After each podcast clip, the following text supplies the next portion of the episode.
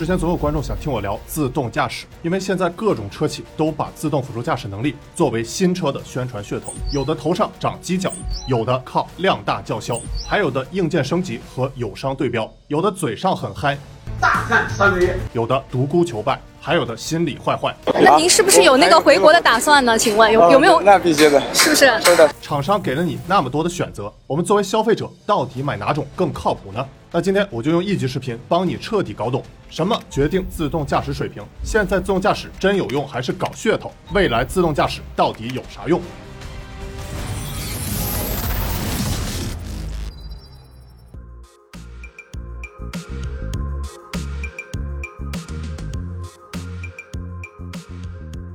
我是小尼谈说记，先说第一点，什么决定自动驾驶水平？很多人分析自动驾驶时，上来就给你扔一大堆的参数，但我认为参数其实是次要的，最重要的是先明确自动驾驶解决了什么问题。肯定有孤勇小同学抢答了，自动驾驶不就是替代老司机开车吗？但正如尤瓦尔·赫拉利在《人类简史》中所说，愤怒不是什么抽象的概念，而是身体里面温度升高、肌肉紧绷的感觉，这才是愤怒的真相。类似的，老司机开车也不是抽象的概念，而要把自动驾驶解决的问题具体拆开来看，可以分成四大问题：一、融合感知；二、导航定位；三、控制决策；四、移动结构。用人话来说，就是我在哪，我去哪，我干啥，我冲了。这四大问题缺一不可。传统汽车都是在第四步我冲了发力，比如很多车病人常说的发动机功率、马力、扭矩等等。都还是从传统角度去看车，但自动驾驶车不一样，重点要看前三大问题：我在哪，我去哪，和我干啥。以前的车前三大问题都要靠人来解决。这几年随着智能手机的进步，百度、高德等地图成为我们前三大问题的帮手，这可以看作是传统车转变为自动驾驶车的过渡阶段。所以雷军才会在演唱会上说：“智能汽车就是给一部大手机装了四个轮子啊。”说白了就是要让汽车长点心吧。更多自己思考，更少被动控制。当我们知道自动驾驶车要解决的问题是我在哪、我去哪和我干啥，三者缺一不可，那我们可以得出结论了：自动驾驶是综合实力的体现，哪一步拉胯都考不上清华北大。所以很多厂商都爱用某项参数吹自己的自动驾驶能力强，这是变相耍流氓。你要自己掂量掂量。那如何掂量自动驾驶水平强不强？高考要考语数外，自动驾驶也考语数外三科目。科目一：硬件配备感知细节，如同外语了解世界。科目二：数据积累便于分析，达到数学计算目的。科目三：算法开发控制决策，就像语文沟通学科。先说科目一：硬件配备。硬件是大家最能直观看到的，也是车厂最爱拿出来宣传的。比如新车各种自动驾驶感知传感器，主要分成五部分：摄像头、超声波雷达、毫米波雷达、激光雷达和定位单元。当然，基于 L 四级别的 Robotaxi 感知传感器更复杂一些。感兴趣可以截 Apollo 这张图。这里还有个有趣的小故事。大家都知道，Google 的 Waymo 是自动驾驶头部企业之一，但它的硬件之路其实一样很曲折。二零一九年，为了让大家相信自动驾驶车，Waymo 的负责人莱万找了他在伯克利的好基友，共同策划了一档自动驾驶车送披萨的电视节目。通过精心策划好的二十五分钟路线和警察清理的道路，并全程护送下，自动驾驶车终于送货成功。这感觉有点像。许老板在员工队严防死守下投进了三分球，终于让大家相信了无人驾驶落地的可能性。当时的送披萨车是激光雷达安装在一辆丰田普锐斯上，光是这颗 Value 的车顶激光雷达价值就高达八万美元。看来这趟披萨宅急送成本不低啊！当时 Waymo 还叫 Google 名下的 Project Chauffeur，怎么感觉前段时间智己想把 IMAD 打造成一位更像人的 AI Chauffeur，是向 Waymo 致敬？正是由于 Valuda 的激光雷达太贵，Waymo 走上自主研发硬件的道路。三年后，自产的激光雷达在雷克萨斯 SUV 测试车亮相。看来想省钱还是要靠自研。再看科目二，数据积累。很多美国公司都爱宣传自己的数据量级有多强，比如威某和特斯拉。说实话，人家确实起步较早，积累的数据量级领先。但除了要看数据量级，更要看有效数据。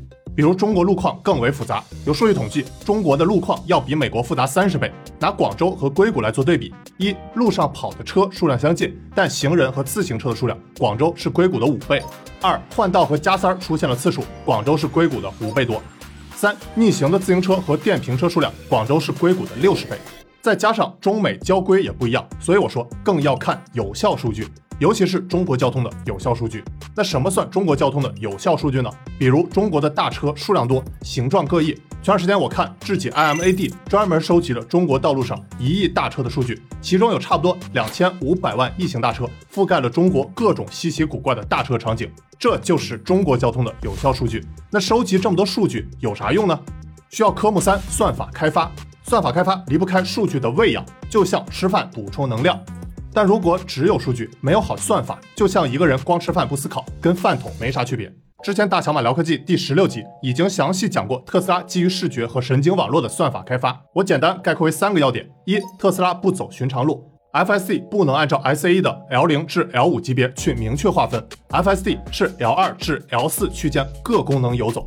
二，特斯拉 FSD 的纯视觉方案没有激光雷达，也没有高精地图，通过大量的数据灌到特斯拉的神经网络中去做训练，然后在车上的芯片部署，这条路特斯拉会一路走到黑。三，特斯拉用脑洞大开的视觉空间拉伸技术，把二 D 地图扯成三 D 地图，Bird's Eye View，空间和时间概念加入到神经网络，让他们无需激光雷达也可以构建点云地图，在人工智能方面是一个巨大革新，值得特别关注。如果你还不懂，可以去看大小马十六集。虽然特斯拉上路表现还不咋地，但我越了解特斯拉的技术路径，越觉得厉害。当所有友商都选择用激光雷达配合高精地图，只有特斯拉选了视觉感知方案，还做得有板有眼。原来行业内几乎所有人都认为，L 三级别以上自动驾驶必须依赖激光雷达加高精地图。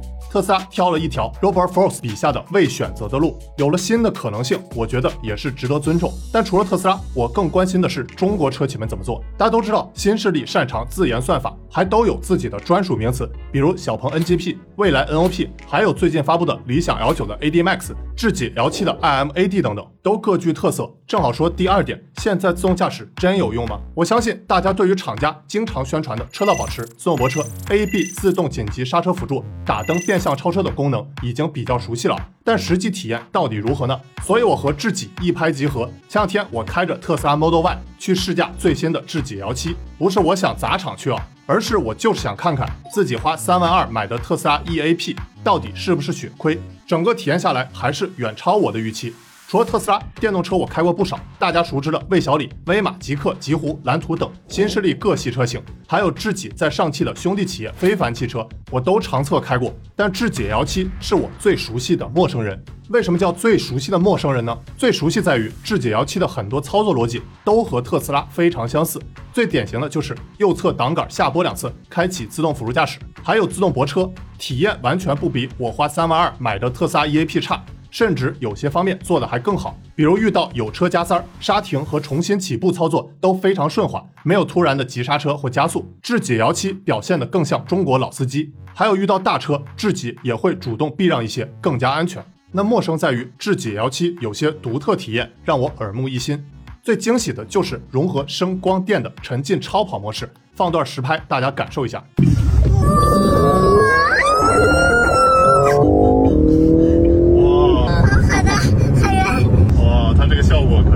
超跑模式确实很有特色，但不能同时看车机导航，我觉得这一点还是可以再优化的。可能是因为自己的产品经理认为你都开超跑了还要导航。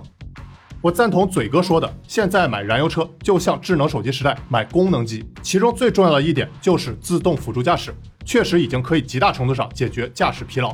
如果你买特斯拉，我是非常推荐你买三万二的 EAP，不要买六万四的 FSD，但总价你是要掂量掂量的。比如我的长续航版 Model Y 加上 EAP 已经要四十二万六千九，相比有很多标配自动辅助驾驶的新势力，比如智己 L7 三十六点八八万起标配自动辅助驾驶功能，Model Y 价格已经没啥优势。最后说第三点，未来自动驾驶有啥用？之前我聊米哈游投资时，很多观众评论点醒了我。米哈游投资火箭核聚变是为了造 EVA，虽然我还没完全悟到火箭核聚变和 EVA 有啥关系，但我突然想到，EVA 是不是更需要自动驾驶呢？哪怕有人坐在里面驾驶，跑跳、躲避等动作还是要靠机器来自主完成。所以说到自动驾驶能力，不仅局限在车上，还能结合三个方面继续做创新：一材料，二形态，三场景。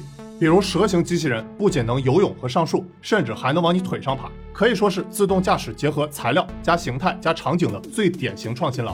如果能把自动驾驶和其他功能再结合，比如智己 L7 首创的 CarLog 智能车载摄录系统，采用超一级像素的高画质，近一百八十度超广角宽画幅的独特视角，车带你游遍祖国大好山河，同时还能记录美好。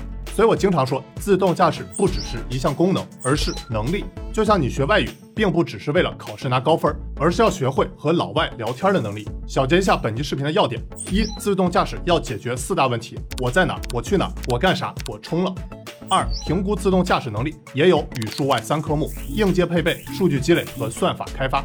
三、现在的自动辅助驾驶值得买，但要考虑好总价。四、未来自动驾驶能力不仅局限在车上，还能结合材料、形态和场景三个方面继续做创新。除了买车时要考虑自动辅助驾驶功能。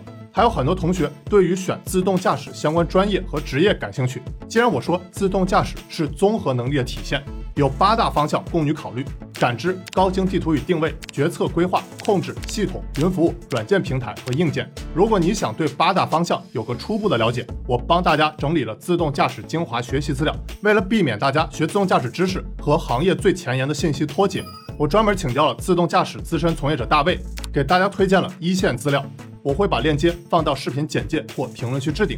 最后提醒大家，虽然目前用自动辅助驾驶出事故只是小概率事件，但放在那个不幸的人身上，概率就是百分之百。但谁又能保证自己不是那个百分之百呢？用过自动辅助驾驶的都知道，如果你注意力不集中，很容易翻车。如果你没办法接受这个现实，千万别买，也别用这个功能。而且车企宣传也要格外谨慎。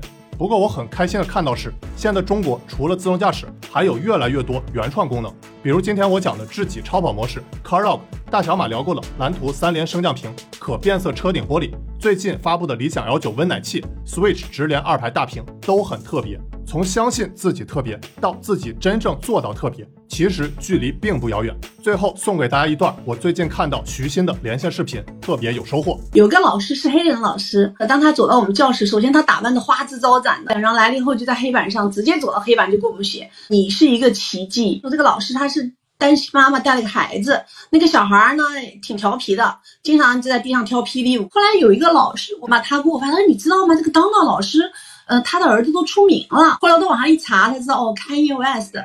这节我聊完了自动驾驶，下集我会聊聊自动驾驶的关键零部件——激光雷达。回答三个问题：激光雷达数量多一定就好吗？为什么特斯拉坚持不用激光雷达，有的车却用了四颗？激光雷达真有用还是搞噱头？如果你想看我下集讲激光雷达，别忘了帮我点赞关注。我是詹妮，谈车技，我们下集再见。